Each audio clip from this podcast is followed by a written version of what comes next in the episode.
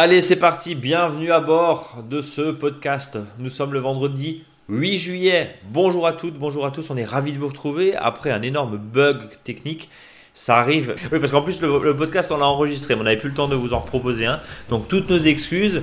On espère que vous êtes consolés avec euh, des rediffusions. Hein, pourquoi pas En même temps, il y a 3 ans de rediffusion. Tu sais qu'il y a quand même 350 000 écoutes hein, depuis qu'on fait ce, podcast. Hein. Bah ouais, mais voilà. Donc, ça fait un peu. fallait bien. Mais c'est pour ça que ça a chauffé. C'est pour ça que ça a chauffé. Ça a disjoncté. En tout cas, lui, il n'a pas disjoncté encore. c'est Eric. Salut Eric. Salut Brice. Ça va?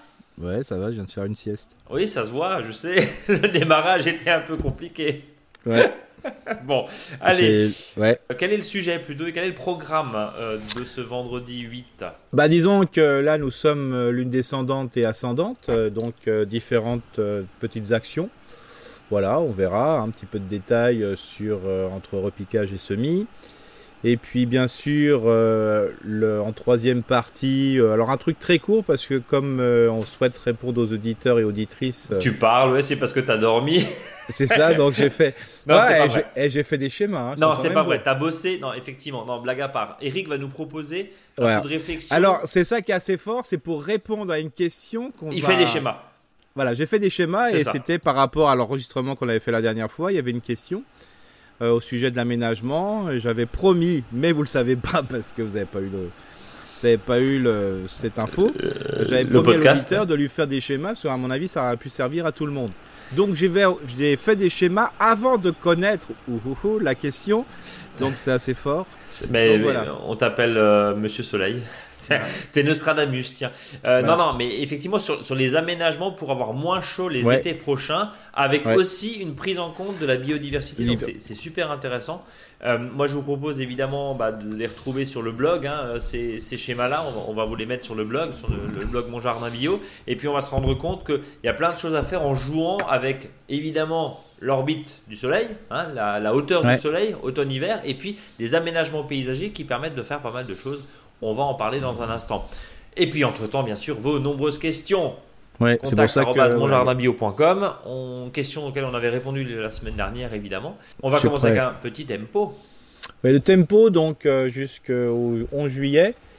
Donc euh, là, vous avez euh, tous les repiquages possibles imaginables. Hein, donc, beaucoup de choux. Donc là, franchement, c'est vraiment la, bonne saison. Donc, saison. donc là, c'est choux et poireaux. Donc euh, les choux, euh, même les choux un peu volumineux, mais moi j'ai un petit coup de cœur sur le chou pointu. Hein. parce que l'intérêt du chou pointu, c'est qu'on peut même le manger très très jeune. Donc c'est ça qui est vraiment très intéressant par rapport à l'autre, les gros choux boules. On peut aussi les manger jeunes, mais c'est pas pareil. Là, le chou pointu, c'est vraiment très intéressant. Donc, et puis ça va comme ça, euh, bah, pour ceux qui, vont mettre un peu plus longtemps à pousser, ben, ça, permet de manger un peu de, de chou quand même. Euh, c'est aussi bien sûr les choux-fleurs, donc euh, choux-fleurs traditionnels, blanc, euh, jaune, violet. Et vous savez, avec mon petit coup de cœur pour le violet. les choux, bien sûr, brocolis. Alors, différents types de brocolis. Hein. Il y en a avec grosse tête, d'autres avec plutôt jet. Hein. On appelle ça des brocolis jet. Donc, c'est plus petit. ça correspond un petit peu au brocoli que vous avez quand vous avez fait couper la première fois la grosse tête de votre brocoli traditionnel. Et puis après, quand vous laissez euh, le, pied refleurir, bah, il y a plein de petits jets. Donc ça aussi, c'est super intéressant. Et puis bien sûr, euh, celui dont je ne peux pas m'empêcher de planter, voilà, parce que je l'admire complètement, c'est le chou romanesco. Donc, tu vois euh, un véritable culte au chou romanesco. Ah ouais, mais moi je sais pas, mais moi je suis fan de tout. voilà, c'est de ce chou. Mais alors vraiment, je, peux passer un temps à l'observer. Je trouve ça tellement beau. alors c'est aussi ce qui est pour ce qui est important aussi, c'est que hum, là, il faut bien respecter les distances de plantation parce que quand on va repiquer, on n'a pas l'impression que ces choux vont être si volumineux, et notamment le romanesco. Donc là, franchement, un 60, euh, voilà. Oui, alors qu'on est tenté par un 40 parce qu'on se dit on va perdre la place. Ouais, c'est voilà. Alors c'est pour ça, euh, bah, vous pouvez prévoir quelque chose, une plantation entre, hein, euh, sauf si c'est en plein soleil. Parce que là, les salades en ce moment, les tues et compagnie, hein, sauf de la grenobloise, c'est un peu compliqué. Oui, ça monte. Voilà, ça monte très très rapidement parce que le problème c'est que bah, vous avez un coup de frais, voilà. Et puis après, euh, il peut y avoir une grosse averse, puis d'un coup un coup de chaud à 39-40 degrés. Donc ça, ça pas beaucoup la salade. Hein. Ça, ces températures-là. Donc euh, voilà, respectez quand même les distances de plantation. Alors vous pouvez même tester, franchement, hein, même si c'est pas dans le même espace, mais ça, marche, parce que j'ai testé. Je peux vous, là, vous pouvez me faire confiance. C'est de mettre un shoot tous les 60 et vous mettez quelques haricots verts, plutôt en poquet, donc 4-5 graines de haricots verts entre. voilà, comme ça, vraiment des haricots nains, hein, bien sûr. Donc ça vous permet comme ça d'optimiser un petit peu la place et apporter euh, aussi un point important, c'est que le haricot vert va fournir un petit peu d'azote aussi dans le sol. Et puis une fois que vous aurez récolté les haricots verts, si vous les semez en ce moment, c'est-à-dire euh, euh, vous aurez à peu près une récolte 50 à 60 jours plus tard. Mhm. Donc vos choux seront bien, seront bien développés et ça va servir de paillage après une fois que vous aurez récolté les derniers haricots. Donc testez ça sur le rang. Euh, mais bien sûr, vous ne testez ça que si vraiment ce sont des légumes à fort espacement. Euh, après, vous avez les poireaux. Donc ça, les poireaux, c'est super intéressant. Euh, alors là, ce que je vous invite à faire, c'est peut-être de les regrouper plutôt que de les faire un peu par ici et là.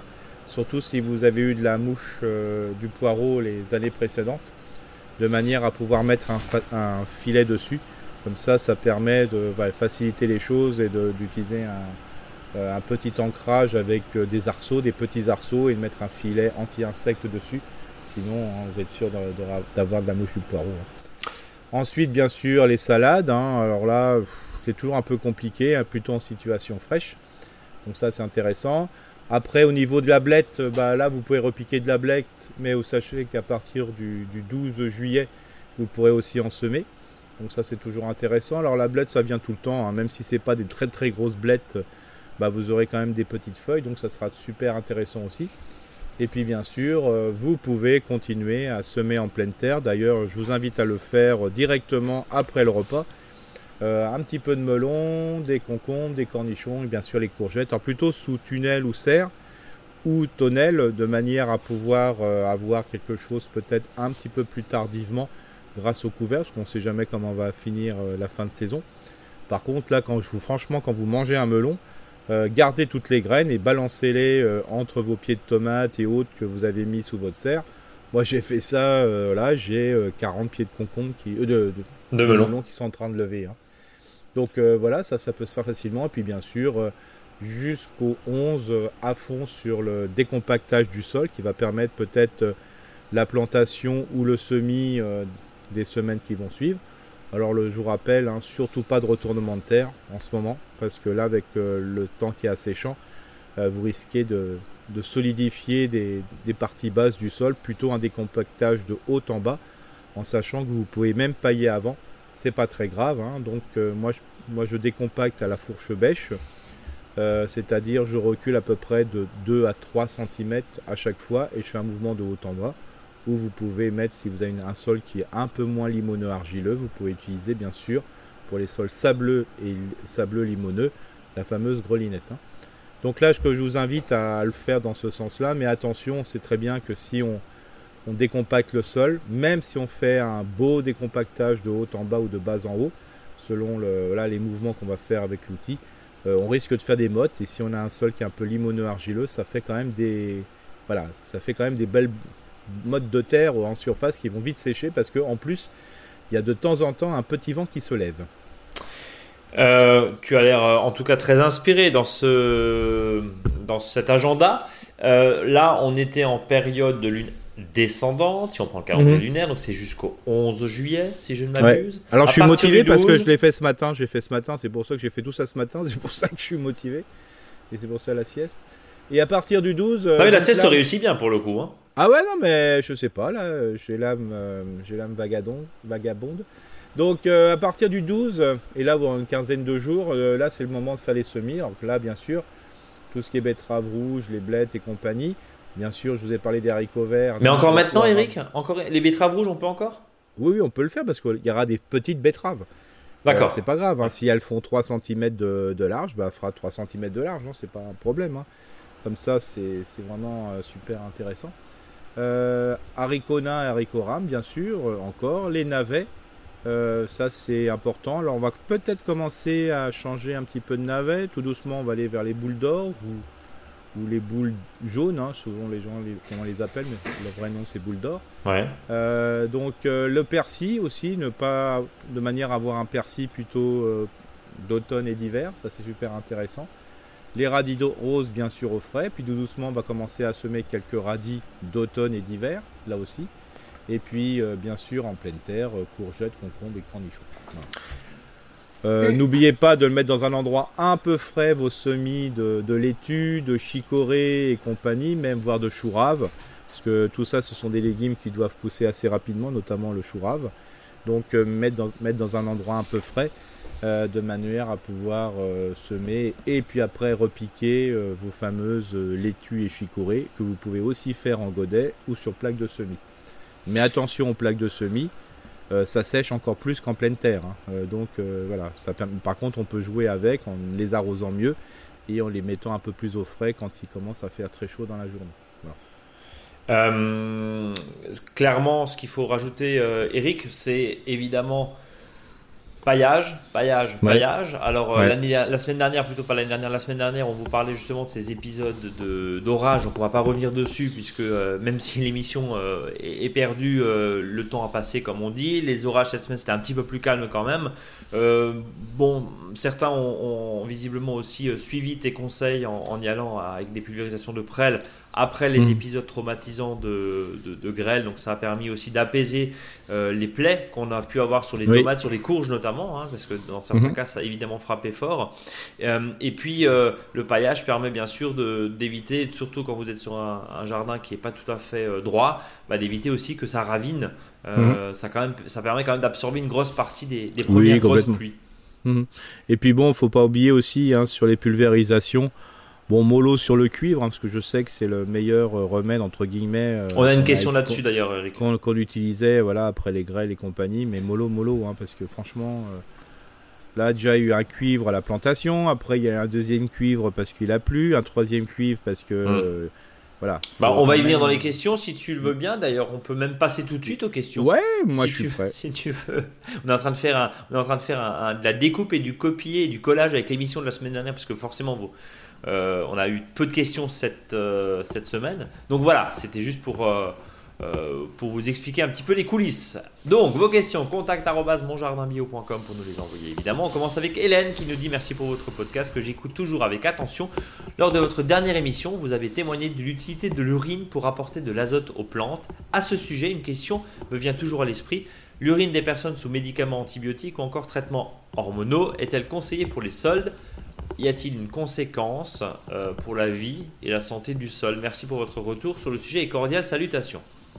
Alors, je n'ai pas de renseignements techniques, je dirais, scientifiques à ce sujet, mais je sais que, par exemple, on a des gros soucis avec les urines, euh, je dirais donc, euh, des, bovins, hein, je veux dire, quand il y a eu beaucoup de voilà d'antibiotiques ou d'hormones sur la faune et la flore du sol. Donc, je peux imaginer que c'est la même chose pour rapport au, euh, je dirais, aux jardiniers ou jardinières, en sachant qu'on en met beaucoup moins que par rapport, à, bien sûr, à l'élevage et l'agriculture conventionnelle.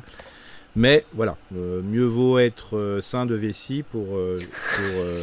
Cette vanne, tu l'avais pas fait la semaine dernière. Non, non, sain de vessie, ouais, sain de vessie pour arroser son jardin d'ici. Ouais, voilà. Donc, donc voilà, donc voilà. À mon sain de vessie pour pipi dans le jardin. C'est ça. Pour ça, un ça me semble. C'est ça. Ouais. Donc par précaution, on évite. Euh, évidemment d'y aller. Mais par euh, contre, c'est clair que euh, l'utilisation, je sais, j'ai plein d'amis qui n'utilisent plus du tout même de fumier parce qu'ils savent que les vaches sont élevées de manière conventionnelle avec antibiotiques. Hmm. Deuxième question, Florence de l'Eure-et-Loire qui dit bonjour les pros du jardin. Aujourd'hui, j'ai des questions sur le compostage. Trois questions très rapides. Peut-on y mettre des feuilles et des tiges de miscanthus? Oui, bien sûr. Donc, euh, mais par contre, le miscanthus euh, n'est pas considéré comme un biodéchet, un biodéchet à composter, mais plutôt dans cette action comme le fameux structurant, c'est-à-dire quand on va apporter des biodéchets de cuisine, c'est-à-dire ceux qui sont un peu euh, humides, plutôt azotés, plutôt de petite taille, il faut toujours lui apporter son opposé, c'est-à-dire quelque chose qui est un peu plus sec, carboné et je dirais un peu plus grossier. Et donc là, le miscanthus peut faire cette affaire. Donc ça, c'est vraiment bien. Donc ce que je propose à Hélène, c'est de, mettre euh, dans un compostier à part tous ces déchets de miscanthus. Ça peut être aussi euh, un peu de feuilles mortes euh, suite au dernier balayages. Alors des feuilles mortes qui sont tombées, hein, pas de l'automne dernier, hein, et des, fois des, coups de chaud qui a eu lieu là, donc ça faut le garder celui-là. Ça va être aussi le broyat de taille, peut-être suite à une taille de Troène, voilà qu'on a un peu fait sécher. Ça peut être un petit peu de paille aussi qu'on a récupéré ici et là, des anciennes voilà bottes de paille. Voilà, et ça c'est ce qu'on appelle le fameux structurant. Et quand on va apporter une unité de déchets de cuisine qui sont, comme je disais, un peu plus, je dirais, azotés, il faut apporter au moins la moitié, je dirais, de ce structurant ou un tiers. Voilà, en fonction du type de biodéchet qu'on amène. Et on mélange ça à chaque fois. Comme ça, ça permet d'aérer le biodéchet qui est plutôt humide. Et ça favorise, je dirais, la décomposition. Euh, deuxième question, doit-on laisser le compost mûr en surface puis mettre un paillage ou doit-on l'enfouir sur une faible épaisseur? Là, dans le jardin, hein, parle. Hein. Oui, donc euh, quand on dit enfouir, non. Mais par contre, on peut très bien mettre du compost mûr en surface et puis après passer la griffe dedans de manière à mettre, incorporer dans les 10 premiers centimètres du sol même maintenant le compost. Oui, même maintenant, hein, bien sûr, mais par contre, on met un, déchet organique sur le. On met un paillage, quoi, par-dessus. Euh, troisième question, peut-on faire pousser des févroles sur le compost pour favoriser l'effet pivot des racines? Non, pas, pas de févroles sur le compost parce que tout ce qui est euh, trop azoté, euh, c'est pas très bon pour toutes les familles des, des, des, familles des fabacées. Donc euh, voilà.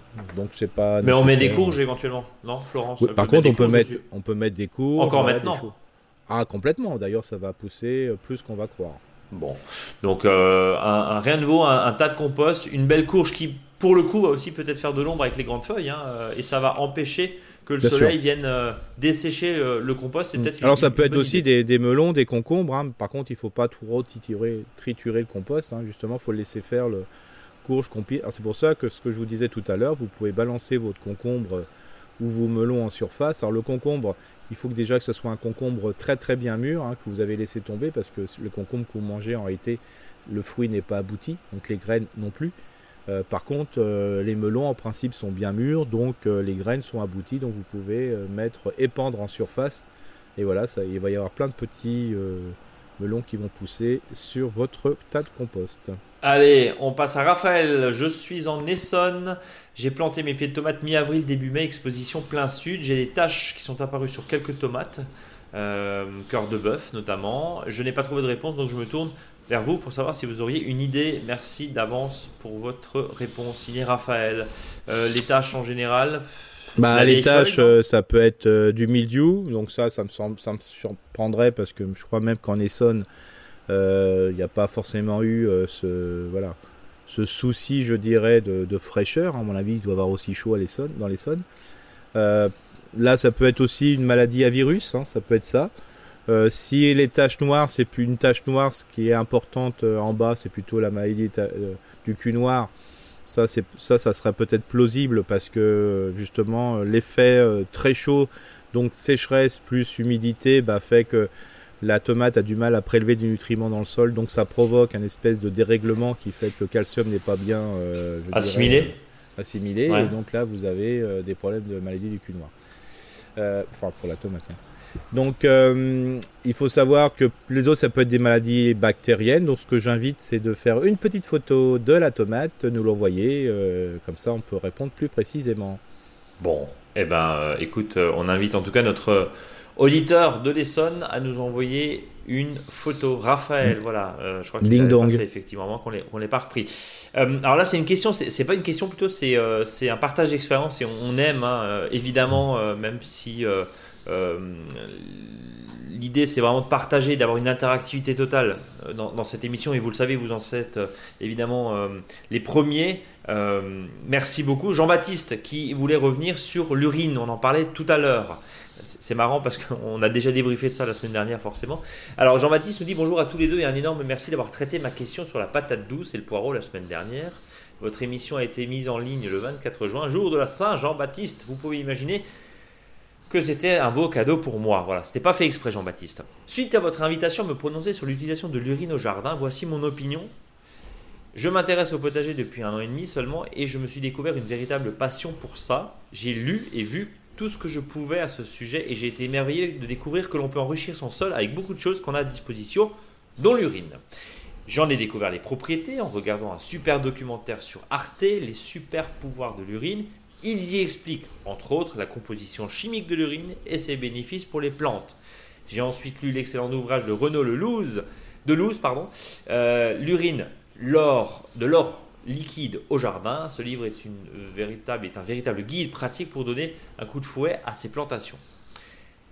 Psychologiquement, bien que comme de nombreuses personnes, je ne m'imagine pas en boire, je ne trouve pas ça répugnant d'utiliser de l'urine au jardin. J'ai toujours vu ma grand-mère utiliser du fumier de cheval sur ses fraisiers, déjection qui ne semble pas dégoûter grand monde vu le commerce qui en est fait. Alors pourquoi pas l'urine nous dit Jean-Baptiste. Il me semble que les célèbres maraîchers parisiens, cités en exemple dans de très nombreux ouvrages d'agriculture biologique et de permaculture, en utilisaient aussi beaucoup il y a quelques siècles. Sachant que l'urine est stérile, offre de nombreux nutriments utiles aux plantes et qu'une fois qu'on a arrosé son potager avec, eh ben, il n'y a aucune mauvaise odeur, j'en vois ici que des bénéfices. L'urine me permet d'amender généreusement ma petite parcelle, 30 mètres carrés, sur laquelle je plante très serré pour avoir un meilleur rendement. Par exemple, sur un mètre carré, j'ai trois pieds de tomates, deux pieds de cornichons et un pied de basilic. Tout ce petit monde bien gourmand, pourtant, pousse et fructifie très bien sans être dérangé par ses voisins. Voici donc mon opinion concernant l'urine, engrais gratuit, facilement renouvelable et qu'on devrait tous utiliser et exploiter beaucoup plus et qui économise de l'eau dans les chasses et de nombreuses étapes énergivores dans les usines de traitement. J'avais lu par ailleurs une autre question concernant la récolte du lupin. On m'a donné des graines de lupin, de celui qu'on trouve dans les bocaux en saumure. Je les ai plantées, elles ont donné de très belles plantes couvertes de plein de gousses de fèves. Cependant, je ne sais pas exactement quand les récolter. Est-ce qu'il faut les cueillir encore vertes ou faut les cueillir euh, une fois qu'elles ont bruni, voire séché? Bah Là, je ferai comme euh, pour euh, les fèves. Hein. De toute façon, après, il faut les mettre en bocaux. Hein.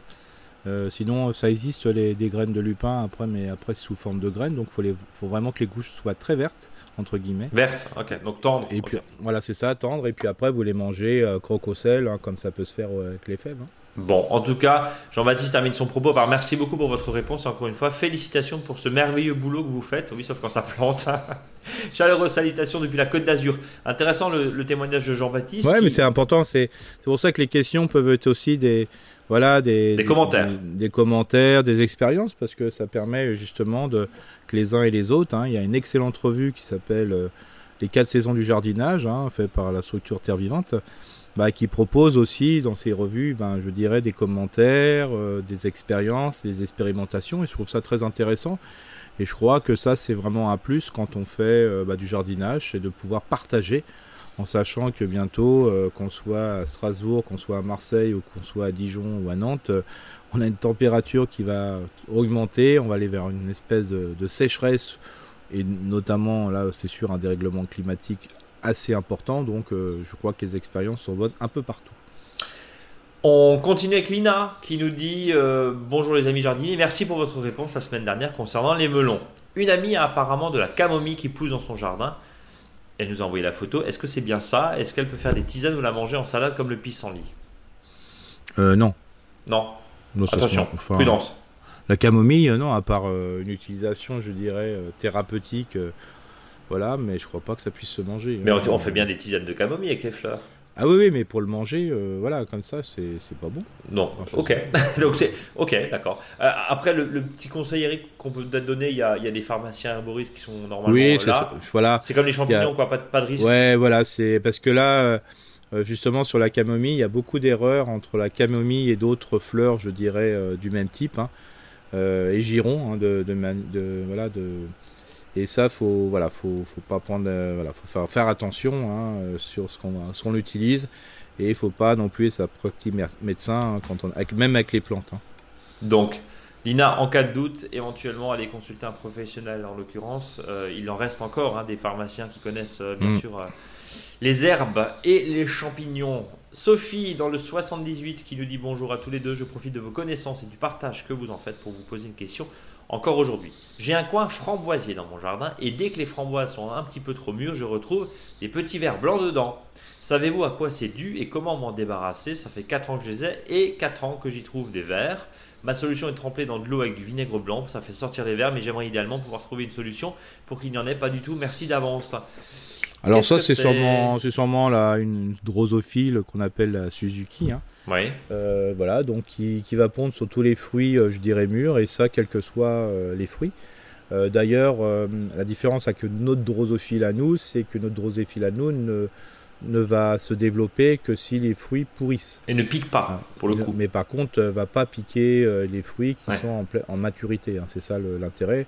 D'abord, la, notre drosophile, on l'appelle aussi la mouche du vinaigre. Hein. Donc, ça n'a rien à voir avec ça.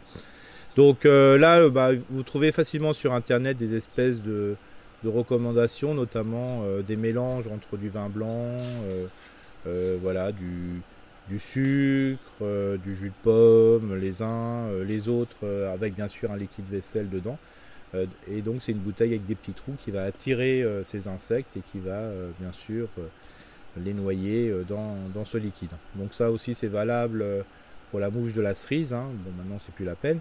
Mais si vous avez de la mouche de la cerise, mais là ça sera plutôt avec du gnocchman. voilà, il y a plein de petites préparations qui sont faites comme ça en fonction des goûts et notamment plutôt des odeurs que souhaitent euh, voilà, repérer les insectes. Et puis comme ça, ça vous permet de faire des piégeages. Quoi. Et accessoirement, euh, aussi le phosphate diamonique hein, qui, qui, fonctionne, euh, qui fonctionne très bien.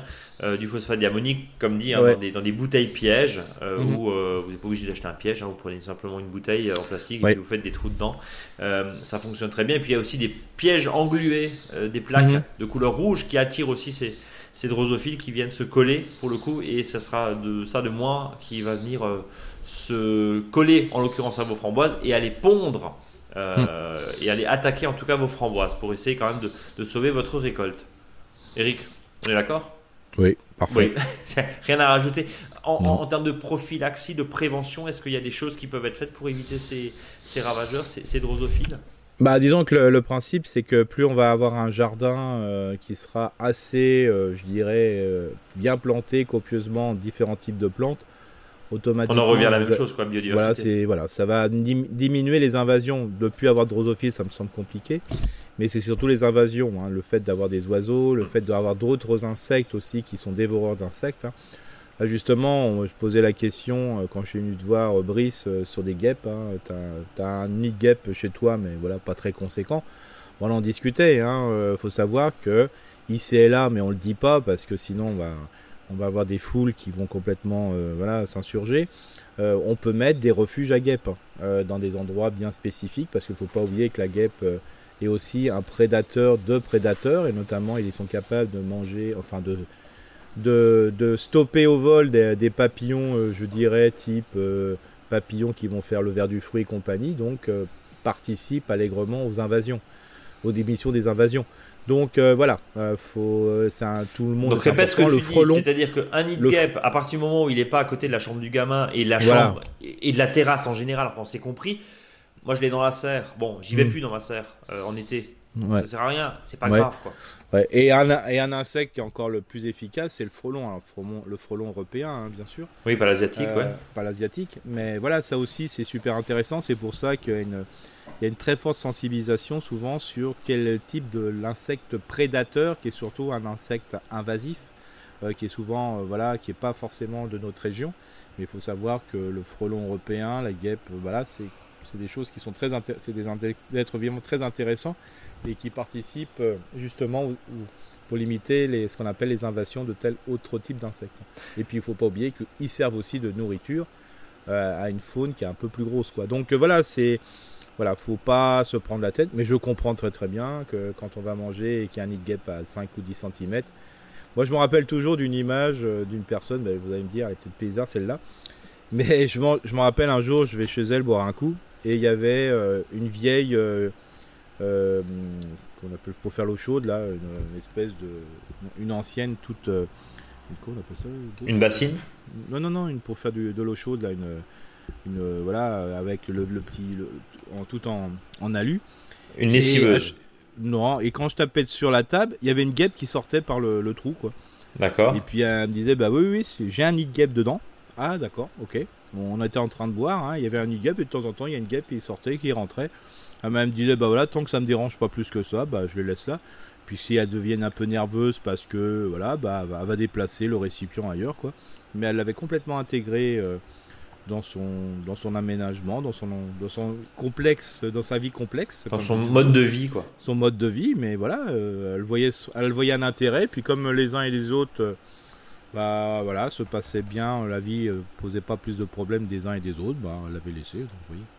Bouilloire, voilà, je cherchais le nom. une bouilloire, d'accord. Oui, en, gros, l'idée, c'est simplement à partir du moment où ça vous dérange pas, laissez-les. Quoi. C'est comme les fourmis. enfin, nous, des fois, on a des clients qui nous disent est-ce que vous avez, est-ce que vous avez des produits anti-fourmis? Alors nous, éthiquement, on n'en vend pas parce qu'on estime que les fourmis, c'est pas très grave euh, pour le coup et qu'on traite plutôt le puceron et tu en parles régulièrement. Euh, hmm. euh, l'idée, c'est quand même d'éliminer et en tout cas de, faire ce qu'il faut pour qu'il n'y ait pas trop de pucerons. Mais au final, des fourmis Sauf si elles attaquent votre, votre pot de confiture dans la cuisine, au jardin, on s'en fout un peu, Eric.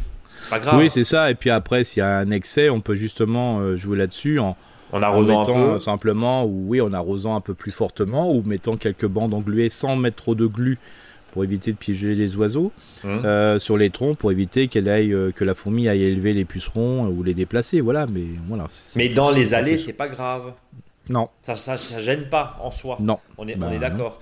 Euh, donc c'est aussi là peut-être un, changement, hein, comme on accepte dans nos collectivités de plus en plus quelques brins d'herbe entre les pavés et euh, autour, euh, autour des fois des, arbres. bah, on accepte aussi peut-être quelques fourmis qui ne font rien de grave. Eric, je rebondis sur ce que tu disais au début de la de, de l'émission entre ta sieste et l'agenda. Euh, mhm. C'est la question de la bouillie bordelaise. Sylviane, justement, qui nous met Bonjour les jardiniers, faudrait-il, et faudrait-il plutôt traiter les tomates avec de, la avec de la bouillie bordelaise par ces temps orageux, même avec des fruits déjà bien formés? D'autres orages sont attendus, hein. donc ça c'était la semaine dernière évidemment. Hein. À quel moment effectuer le traitement? Bravo pour votre émission et merci Sylvé, signé Sylviane. Euh, Eric, tu en as déjà répondu en partie.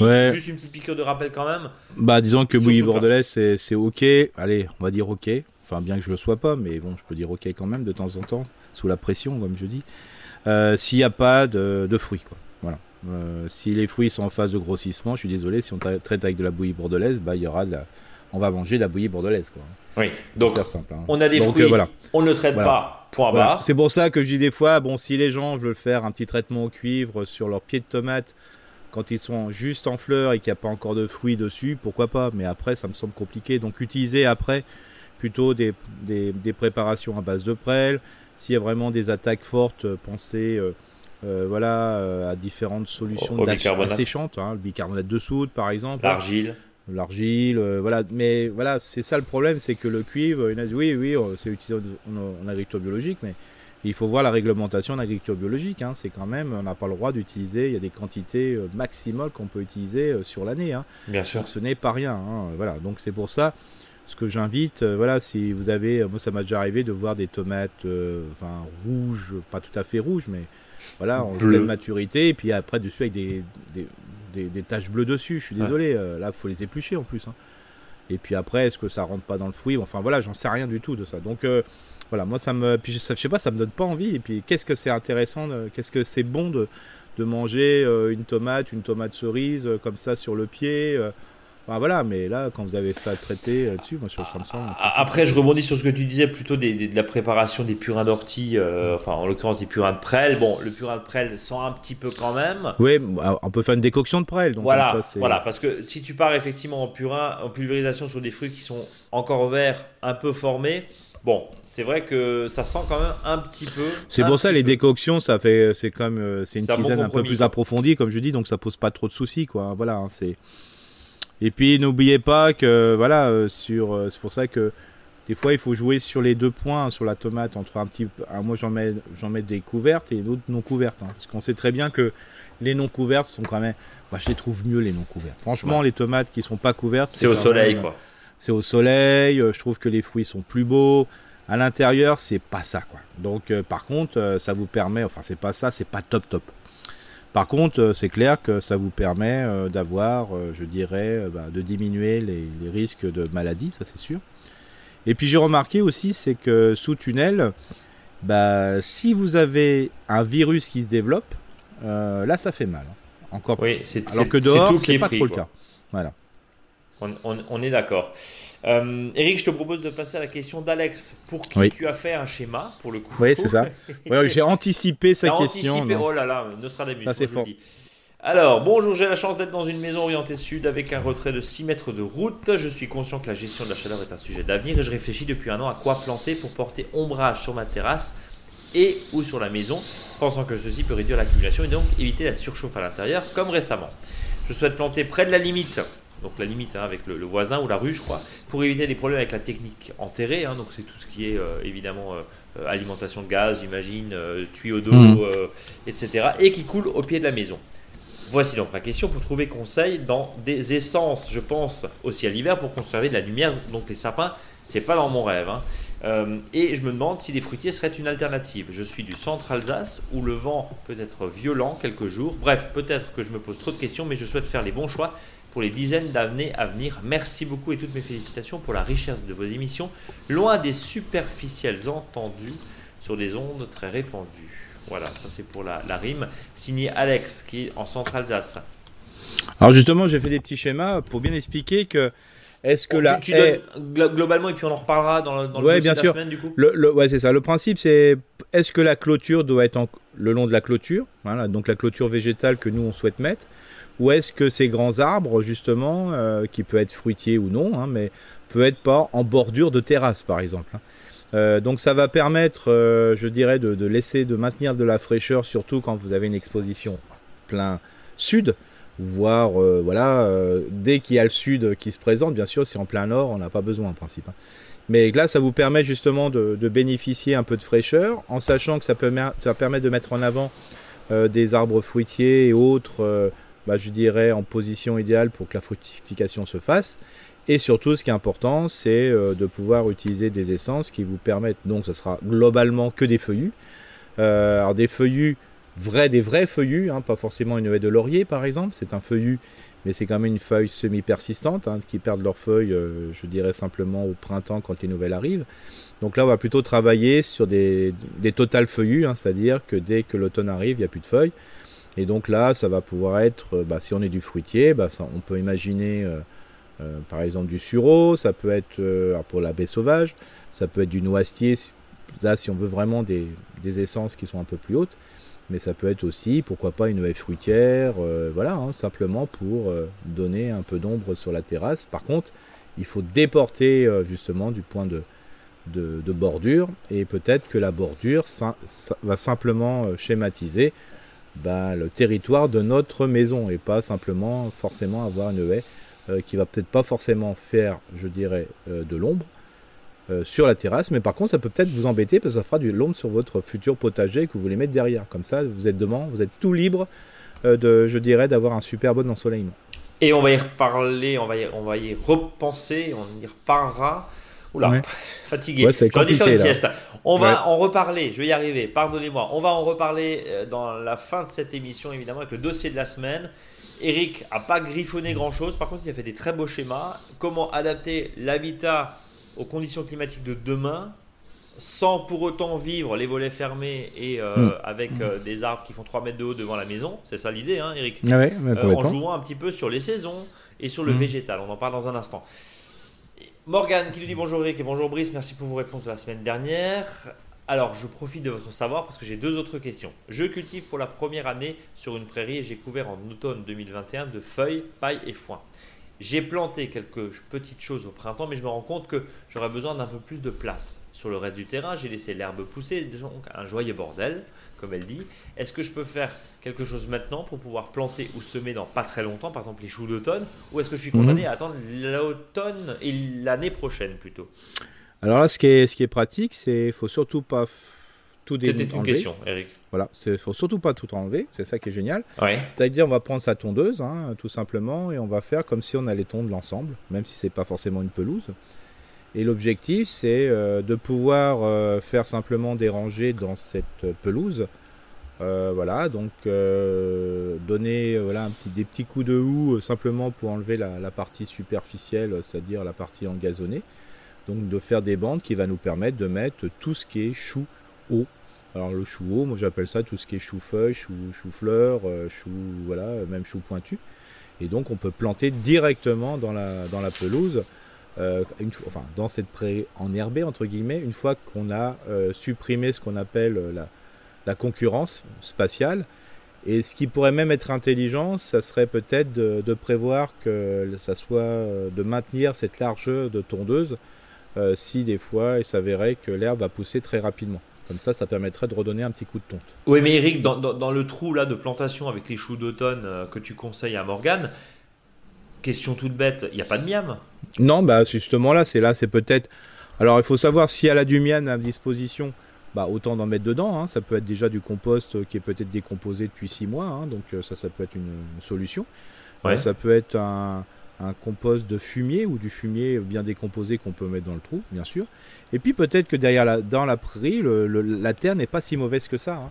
Euh, donc il faut peut-être se laisser surprendre. Donc euh, voilà. Par contre, il faut bien décompacter le, sol à chaque plantation. Donc je répète tous les 70-80 hein, pour tout chou, de Bruxelles, chou-fleur, voilà, tout ça. Et donc on, avec un fer de bêche, alors on peut dès qu'on fait une bande, on enlève une bande de à peu près 30-40 cm d'herbe, voilà. Ensuite, euh, tous les 60-80, on prend son, fer de bêche, puis on fait un joli trou, qu'on remue bien le sol et compagnie, on décompacte bien le sol, on plante ses choux, et puis après, et puis voilà quoi. Hein. donc euh, ça, va, hum, ça va permettre euh, sur le rang bah, peut-être d'utiliser du, du, paillage avec l'herbe qu'on a coupé sur les côtés. Alors si c'est un terrain qui a sensible un petit peu de limaces, parce que cette année je trouve que les limaces elles restent un petit peu longtemps, présente dans le jardin. Eh ben, tu crois pas euh, si bien dire parce que Morgane a une question là-dessus sur les limaces. Justement. Euh, c'est bon. Moi, je laisserai un petit peu la bande sans être euh, couverte de, d'herbe. Et une fois que voilà que les limaces seront rangées leur fonction là de, de, de, dévoreuse de plants, je remettrai un petit peu de paillage. Mais là, on peut vraiment très vite planter là-dedans. Hein. Ce qu'on peut faire aussi dans cette prairie, c'est de mettre des piquets et de mettre des haricots rames. Voilà tout simplement. Donc on et là, par contre, on, et là, et on met rien du tout. Et ça permet de préparer le sol. Euh, justement pour les prochaines et peut-être que ça va peut-être lui donner l'idée qu'à cet endroit-là mettra peut-être l'année prochaine tous les tomates et compagnie parce que la, le sol sera pas si mauvais que ça. Bon. Euh, deuxième question justement de Morgane, qui sera euh, l'avant-dernière question. SOS Limace, elle s'attaque à tout. J'ai pourtant bien attendu que les plants soient grands pour les planter, mais elle s'attaque même aux pommes de terre, me mange des fleurs de courge, même les topinambours, bref. Mmh.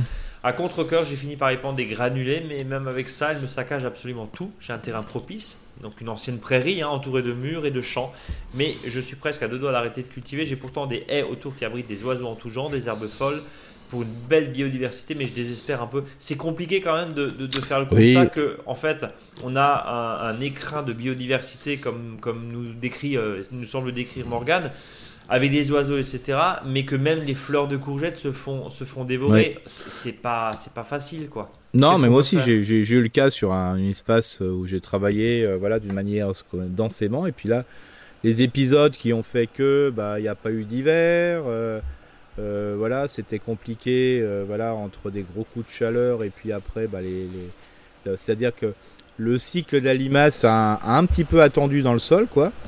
Euh, c'est pour ça que souvent c'est les jeunes légumes qui sont euh, dévorés au début, puis après bon, on est un peu tranquille, mais là ils ont attendu dans le sol. Nous on a fait autant que possible le nécessaire pour que ça puisse lever en arrosant simplement euh, les plantes où ils étaient plantés ou le semis. Et puis bah, une fois que les conditions ont été orageuses et que le sol s'est gorgé d'eau, bah, les limaces sont arrivées. Donc là ils ont pris du retard pour faire leur cycle globalement parce que souvent on est assez tranquille pendant 3-4 mois pendant le, la, période estivale et elles reviennent des fois un petit peu au mois de septembre. Mais là, en principe, on, voilà, on n'a pas grand chose. Et puis les chicorées, elles les aiment un peu moins, donc on est un peu plus tranquille. Donc là, il y a eu un décalage. Donc là, il faut s'habituer aussi à ça. Et je comprends que les gens qui ont des jardins tout nus, euh, en plantant simplement, voilà, qu'on émietté et compagnie sans biodiversité, des fois ils sont plus tranquilles euh, suite à l'absence de limaces. Voilà. Sur ce point-là, en tout cas. C'est vrai, c'est vrai, je l'avoue, je, je, suis conscient, mais mais après, c'est très frustrant quand même pour les débutants, quand on est d'accord. complètement. C'est pour ça que ce que je propose là, c'est euh, si elle met euh, euh, l'auditrice met quelques choux ou quelques salades, c'est d'enterrer un pot entre guillemets, c'est-à-dire de, couper le, fond du pot. Une fois qu'elle a mis son plan de salade ou son plan de, je dirais de, choux, hein, qu'il soit chou-feuille, chou-fleur ou ainsi de suite, c'est de visser ce pot, donc il n'y a plus de fond, et de laisser 5 cm euh, en hauteur euh, qui dépasse de la terre. Euh, comme ça, ça fait déjà une barrière physique. Et puis après, bah, mettre quelques granulés anti-limaces. Moi, j'en ai mis, hein, je l'avoue. Hein, parce que bon, dans mon jardin, j'y vais une fois par semaine. Donc, vous pouvez bien comprendre que si je fais pas une surveillance tous les jours, c'est compliqué quand on a des fois un peu de limaces. Bah, j'en ai mis un petit peu. Hein, voilà. même un endroit, j'en ai mis un petit peu plus parce que je savais que j'avais un. Là, j'avais un forum, un symposium qui était là. Ils avaient donné rendez-vous de toute l'Alsace. Euh, donc j'ai mis un peu plus de, de, de, granulés, mais bien sûr c'est du fer utilisable en agriculture biologique. Mais voilà, pour moi, dès que si j'en mets pas, c'est mieux. Quoi. Du phosphate ferrique. C'est du phosphate sphérique. Donc le principe, c'est de vous mettez quelques, graines là-dedans, enfin quelques grains de phosphate sphérique dedans, et puis comme ça, ça vous permet de préserver. Et puis une fois que le chou est grand, ben, ça va. Les courges, faut pas trop s'inquiéter s'il y a une attaque, voilà, parce que les limaces étaient encore présentes.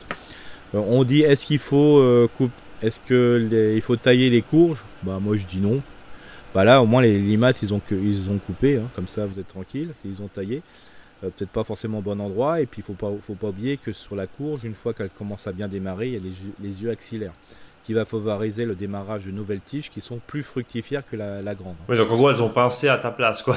C'est ça, l'idée. Voilà, voilà. Faut, mais il faut le prendre comme ça, sinon, euh, voilà. Sinon, moi, j'en ai vu sur de la ciboulette hier soir. Enfin, j'ai ah halluciné. Oui, Première fois que je vois deux énormes limaces sur la ciboulette. Oui, oui c'est pour ça. C'est pour ça que même euh, sur des sur des pieds de tomates, des fois, faut plutôt des fois enlever les pieds, les, feuilles de basse, hein, pour pas qu'elles prennent. Pour pas qu'elles montent. Ouais. Voilà, et après, voilà, mais faut on est en changement peu climatique, il y a des choses qui évoluent différemment. Euh, j'ai l'impression que l'année dernière, bah, même si le sol était, le temps était très humide, hein, il a plus qu'une fois du début à la fin de, de l'année, j'ai pas l'impression qu'il y ait plus de limaces, alors que cette année, c'est plus sec. C'est plus sec. C'est plus chaud.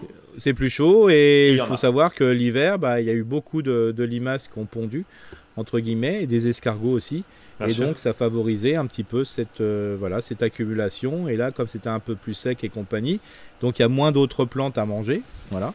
Donc il s'attaque sur les légumes, c'est-à-dire toutes les plantes stressées qui poussent pas spontanément. On est d'accord.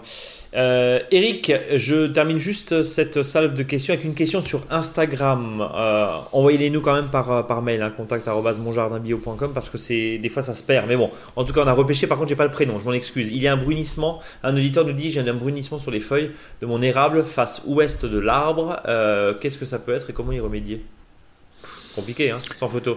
Ouais, c'est compliqué, c'est pour ça une petite photo est toujours intéressant. Brunissement, bah, ça peut être des fois des, coups de chaleur, hein, faut pas. Euh, c'est un peu compliqué, mais une petite photo c'est quand même mieux, hein, c'est plus simple. Parce que sur l'érable, ce qui est commun c'est l'oïdium, hein. ce blanc qui est, qui est, dessus qui fait que les feuilles chutent prématurément.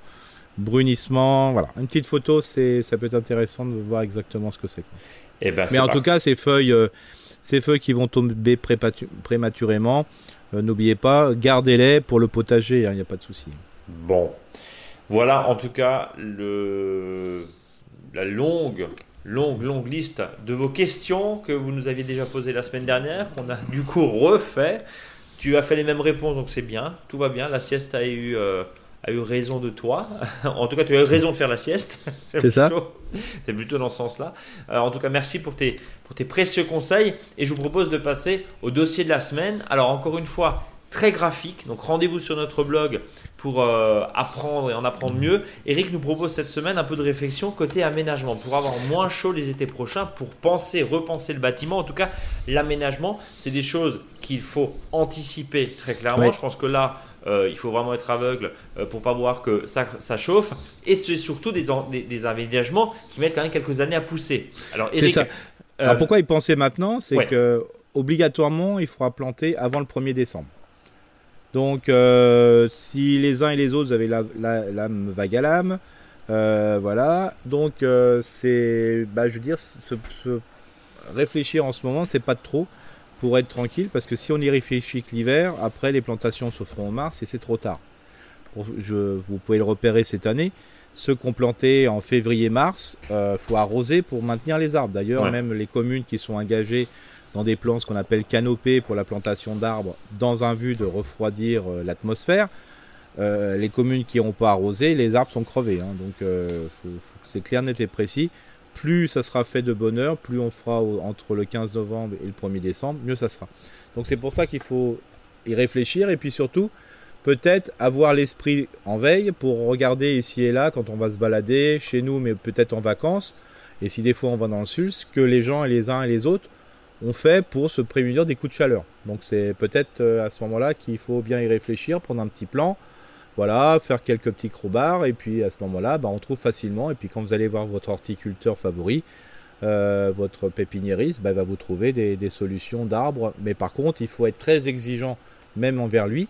c'est de dire bah, quelle hauteur je veux au niveau de l'arbre. C'est pas vous, c'est pas lui qui va dire bah oui, vous mettez cet arbre-là, et puis après vous le taillez. Bah non, parce que le but du jeu, c'est de pas tailler. Donc euh, l'intérêt, c'est que si vous voulez pour votre terrasse, c'est-à-dire de faire une opposition au soleil, alors pas euh, le soleil ni d'automne ni d'hiver, parce que celui-ci, il faut qu'il passe à travers, donc obligatoirement c'est un feuillu. Par contre, pour qu'il s'oppose plutôt au soleil, pas de printemps non plus, parce que là on l'aime bien, mais surtout celui d'été. Et quand on a vu que l'été commençait le 1er juin cette année, donc euh, peut-être que voilà, il faut quand même euh, des arbustes qui soient déjà bien présents. L'intérêt, c'est euh, de trouver des arbustes qu'on n'a pas besoin de tailler, de manière qu'ils puissent se croître et puis se développer tranquillement, et puis qu'il n'y ait pas trop d'efforts de votre côté. Donc, je, je, vais juste, pardon, juste avant de, dans, les schémas, vous verrez bien effectivement un jardin en gros tout nu avec juste de la pelouse, hein, en gros. Euh, on voit les rayons du soleil. Tu as fait un très beau parasol et storm rose. Eric, je te félicite pour, pour fuchsia. schéma. C'est fuchsia. C'est fuchsia, pardon, excuse-moi. C'est fuchsia.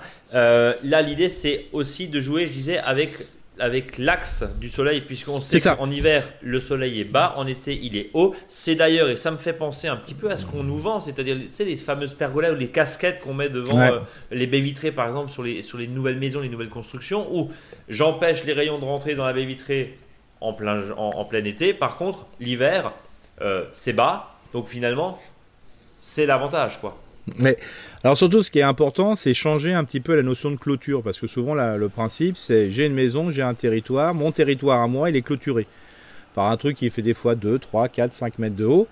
Et puis globalement, bah, si on est face au sud, bah, tout ce qui va être devant les arbres, euh, bah, va pas avoir de soleil parce que euh, tout simplement parce qu'on a une clôture végétale et c'est pas pour ça qu'on va bénéficier de cette fraîcheur parce que des fois la terrasse elle est très loin de cette clôture de, territoire. Alors pourquoi je dis territoire? Parce que combien de personnes disent oui oui c'est chez moi, c'est mon territoire, c'est voilà, je fais ce que je veux. C'est pour ça que j'aime bien ce petit côté Homo propriétus, c'est ça. Voilà. Et donc est-ce qu'il faudrait pas justement les grands arbres entre guillemets deux qui sont en clôture et qui évitent que euh, monsieur et madame Intel regardent dans votre jardin, bah, plutôt les mettre sur la terrasse? Le long de la terrasse, c'est peut-être intéressant. Bien sûr, là, on va jouer que sur du feuillu, plutôt quelque chose qui ne soit pas taillé. Et puis justement, la clôture, je dirais, qui est peut-être euh, face à une rue haute, bah, mettez plutôt des arbustes beaucoup plus bas, euh, justement.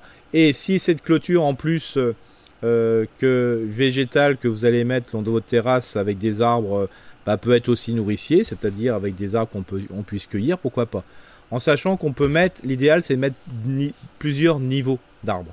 C'est-à-dire on va commencer par euh, des arbustes qui font à peu près moins de 3 à 4 mètres, après peut-être des arbustes qui font moins d'un mètre 50 et pourquoi pas devant mettre des arbustes euh, ou des sous-arbustes, là on va plutôt à parler de arbrisseaux et de sous-arbrisseaux, qui soient beaucoup plus petits. Euh, et notamment pourquoi même d'un strat herbacé avec des fraisiers, pourquoi pas quelques courges, hein, c'est selon ce que vous voulez, mais ou des plantes d'ornement, des fleurs d'ornement, et comme ça, vous avez euh, quelque chose qui est face au soleil, par contre, qui va faire mur, entre guillemets, entre votre maison et puis euh, par rapport à la terrasse. Donc comme ça, vous serez tranquille. Et les gens vont bénéficier en plus, hein, ces petits plus, hein, quand ils vont passer devant chez vous, ils vont dire qu'est-ce que c'est beau chez Monsieur Intel. Mais, on mais par contre, on voit pas chez Monsieur Intel, et ça, c'est l'essentiel. C'est ça. C'est ça, l'idée. Ouais, ouais c'est ça. Et puis en fin de compte, on peut être tout nu euh, sur la terrasse, on vous verra beaucoup moins que si vous êtes tout nu sur un terrain qu'avec une, une, haie devant chez vous. Quoi. Donc euh, voilà, c'est, ça peut être intéressant de changer de sens, tout simplement. Alors bien sûr, si on est en situation nord, on fait bien sûr l'inverse, c'est-à-dire que la grande, on la met au bout, voilà, et puis euh, pour bénéficier du soleil même d'été, entre guillemets, même s'il n'y en a pas beaucoup. Mais sachez que si vous êtes en position sud-est, sud, encore plus, ou sud-ouest, bah, vous pouvez faire cet aménagement tranquillement. Donc c'est ça le, but du jeu, c'est de, pouvoir mettre des arbustes, euh, voilà, donc ce qu'on appelle des arbustes à, pousse, je dirais, euh, par le bas, hein, donc ce qu'on appelle les basitones, tout simplement les buissons. Et donc là, vous êtes tranquille. Alors bien sûr, vous pouvez aussi planter des grands arbres, c'est-à-dire de mettre un arbre de haut jet. Le seul problème, c'est que si vous mettez qu'un arbre de haut jet, c'est-à-dire qu'un tronc, donc c'est plutôt un arbre, hein, c'est une plante qui fait plus de 7 mètres, le problème, c'est que le bas, le tronc, euh, bah, je veux dire, il va, voilà, il va, ça va manquer un petit peu d'intimité. D'où l'intérêt de, jouer comme en forêt, c'est-à-dire au lieu de mettre euh, bah, arbuste, arbrisseau et sous-arbrisseau, vous mettrez arbre, arbuste, euh, arbrisseau et sous-arbrisseau. C'est-à-dire pareil, vous faites cet enchaînement de, plantes qui va vous permettre, je dirais, de cacher le tronc, entre guillemets. déjà, un, il y aura moins d'échaudure sur le tronc, comme ça vous n'aurez pas forcément besoin de l'emmailloter tout le temps. Et puis ça vous permettra aussi d'avoir ce qu'on appelle travailler sous forme de bosquet. Il y a un point hyper intéressant, Eric, qu'on se pose, c'est la question évidemment du soleil en hiver, parce que l'objectif n'est pas avoir un mur végétal, mais là où c'est génial, c'est que tu m'as appris il y a quelques minutes que les feuilles et les feuillus, eh ben, ils perdent leurs feuilles en hiver. Oui, c'est ça le principe. et donc, derrière, ça en fait finalement des filtres qui n'en sont plus, puisque les rayons vont pouvoir traverser le branchage. Bah, justement, l'autre fois, c'était la grande question avec euh, une euh, personne, c'est avec Alex, mais une autre euh, que j'ai rencontrée cette semaine, avec la taille du fameux figuier. Alors la, personne me dit ah ouais la taille du figuier voilà j'ai vu cette personne et puis moi je voudrais en planter chez moi. Alors justement c'était récemment là je dis bah oui les figuiers m'a dit oui mais plein sud j'ai rien plein sud. J'ai comment ça vous avez rien plein sud? Bah j'y à part ma terrasse bah j'y mettais vos figuiers devant la terrasse mais juste devant. Alors la personne, elle dit quoi Des figuiers avec des grandes feuilles comme ça, euh, sachant que ça peut monter à 3, 4, à 3 mètres, 3-4 mètres? Bah, je dis oui, bah, justement, comme je dis, ce sont des feuillus à larges feuilles. euh, qui sont d'une simplicité de taille, c'est-à-dire il n'y a pas de taille, hein, on va simplement diminuer des fois une Ouais, on coupe ce, qui nous dérange, ouais. Voilà, et puis l'hiver, euh, en fin de compte, c'est des, des, comme si on avait quelques roseaux plantés ici et là, c'est des branches qui sont toutes droites. Euh, qui sont pas vilaines parce que le bois est gris. Alors des fois ça a les mêmes couleurs que la, couleur de la terrasse qu'on a laissé vieillir tranquillement. Bah voilà, après euh, c'est super. Les feuilles, ben, vous les remettez au pied, donc ça va améliorer le sol. L'arbre il sera en plein sud, donc il sera couvert de fleurs, donc de fruits. Euh, donc voilà, c'est d'une simplicité. Et puis si le meilleur des figuiers, c'est celui qu'on va récupérer chez une personne qui, dont le nom est en ES, hein, Rodriguez, Hernandez, parce que là c'est toujours les personnes qui ont les meilleurs figuiers, je trouve. Et, euh, et, donc là, bah, il suffit de prendre une branche. Les noms, j'ai pas compris, pardon. Des quoi des Non, des Portugais, c'est ça? Oui. Ah oui, oui, parce que culturellement, c'est ça? Culturellement, mais c'est D'accord, ok, non, je comprenais pas. Non, mais c'est voilà, c'est ça, c'est impressionnant. Euh, d'origine portugaise, euh, voilà, ils ont ou italienne, euh, ils ont toujours les meilleurs figuiers du monde. Hein, les gens du sud, ouais, puis toi t'arrives avec un figuier, ça a aucun goût. et surtout que quand on va ramener le figuier, que quand on est par exemple strasbourgeois et on va chercher un figuier, on dit oh quel beau figuier, on va le lâcher dans le sud. Quand on va le planter, il va y avoir rien dessus parce que il n'y aura pas le, l'hyménoptère qui sera là pour féconder le, figuier. Donc allez voir vos voisins, hein, ça va leur faire plaisir. Et souvent, quand on va les voir, on reste pour manger, boire l'apéro, hein, parce que voilà, c'est une, coutume aussi. Et, donc, le principe, après, vous prenez une branche à l'automne, vous la mettez dans le sol, et en trois ans, vous avez une barrière végétale gratos, hein, pour faire simple. Euh, sans se poser la question de savoir comment il faut tailler, non, là, vous laissez faire. Et, l'avantage, encore une fois, c'est que, alors tu, prends, tu parlais du figuier, effectivement, mais l'avantage, c'est quand même de, de, mettre de l'ombre. Euh, alors évidemment, c'est pas aussi facile euh, qu'un store qu'on va ouvrir ou fermer, mais au final, c'est quand même vachement sympa d'avoir de l'ombre naturelle portée. Et on va rappeler que le végétal transpire. Et par définition, quand le végétal transpire, il rafraîchit aussi. C'est ça. Donc euh, donc c'est vrai que ça fait un écrin de fraîcheur qui est quand même assez intéressant. Et, euh, qui pour autant ne cachera pas les rayons du soleil l'hiver pour pouvoir chauffer par l'intermédiaire des fenêtres ou des baies vitrées euh, son habitat et de fait diminuer la facture de chauffage aussi. Donc c'est vraiment cette réflexion-là que tu proposes aujourd'hui. C'est ça, et puis au niveau aménagement, il faut savoir qu'une claustra, ça vieillit mal, alors qu'un végétal, ça vieillit bien. Parce que plus ça vieillit, plus il va être sympa, plus il va nous apporter des choses, plus il va y avoir euh, un complément de pas mal de choses, et éviter euh, peut-être à ne mettre que des variétés qui ne sont pas productives, et éviter ce laurier cerise, le, le Fotinia aussi, peut-être il y a des choses qui peuvent être très sympas, euh, qu'on peut jouer ici et là, euh, je dirais, sur les couleurs aussi. Hein. C'est pas parce que c'est nourricier que les couleurs sont moches. Hein. Je sais pas si vous avez des arbres vraiment beaucoup d'ombre, bah, mettez les noisiers. Hein. Il y en a des différentes euh, couleurs, du vert et du pourpre. Donc c'est super. Et puis jouer aussi sur le, bordure qui peut être fait devant ces arbres, mettre des, un, un, aronia par exemple qui est super ou différentes plantes à baie sauvage et puis devant pourquoi pas un groseillier, un cassissier puis pourquoi pas devant encore des fraisiers donc votre haie devient complètement, euh, je dirais, euh, sonore. Hein. Alors sonore pas parce qu'il y a des voitures qui passent, euh, sonore parce que bah, il y aura des oiseaux, parce que voilà, et c'est très sympa. des carillons, dedans, ça sent bon. bah ouais, si vous voulez mettre des carillons, voilà, si vous voulez. Si vous voulez que Bouddha vienne, bah vous m'invitez. Et puis, voilà quoi. oui, t'as aussi l'eau qui sort par là. Bref, allez. Non, mais j'invite à, avoir cette réflexion de d'inverser le jardin, euh, je dirais euh, que le haut soit pas forcément devant, mais enfin, je veux dire au bout du jardin, mais peut-être à côté de chez nous quand il y a des endroits qui sont à très chaud. On donne évidemment rendez-vous à nos auditeurs, euh, nos fidèles auditeurs de, ce podcast sur le blog pour pouvoir oui, voir puis les magnifiques schémas. Voilà, si les gens vont sur le blog, euh, n'ayez pas peur, hein, vous inquiétez pas, hein, vous ne serez pas obligé d'acheter quelque chose. Hein, c'est oui, simplement le blog. C'est simplement le blog. Nous sommes d'accord, évidemment. Merci de le rappeler, Eric. Euh, est-ce qu'on a fait le tour? Presque. Oui, bah, je crois presque, parce qu'il y a le faux dicton du jour. Eh ben, il y a le faux dicton du jour, évidemment. un peu apéro. Qu'est-ce qui se passe là? Tout le monde a envie de boire. Qu'est-ce qui se passe? Euh, Vas-y. voilà. Donc le faux dicton du jour, c'est à l'usure du fond de culotte qu'on identifie le jardinier buveur de Suse avec du cassis. voilà. Suze cassis.